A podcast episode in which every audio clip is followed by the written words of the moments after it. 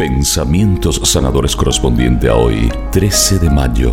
Nuestra Señora de Fátima intercede por ti.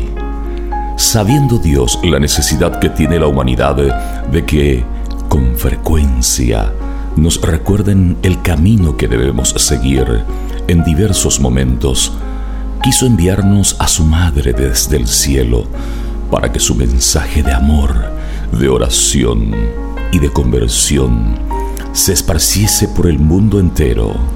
Aceptar a María como madre y maestra implica contemplar su vida, intuir lo que hay en su corazón y aprender de ella.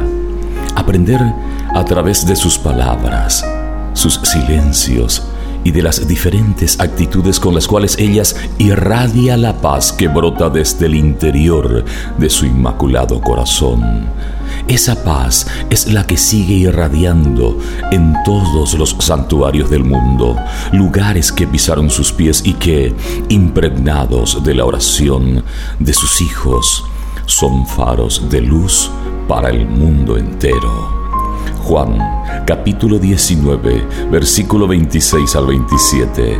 Al ver a la madre y cerca de ella al discípulo a quien él amaba, Jesús le dijo, Mujer, aquí tienes a tu hijo. Y luego dijo al discípulo, Aquí tienes a tu madre. Y desde aquel momento el discípulo la recibió en su casa.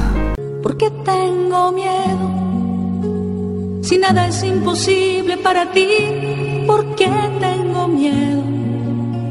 Si nada es imposible para ti.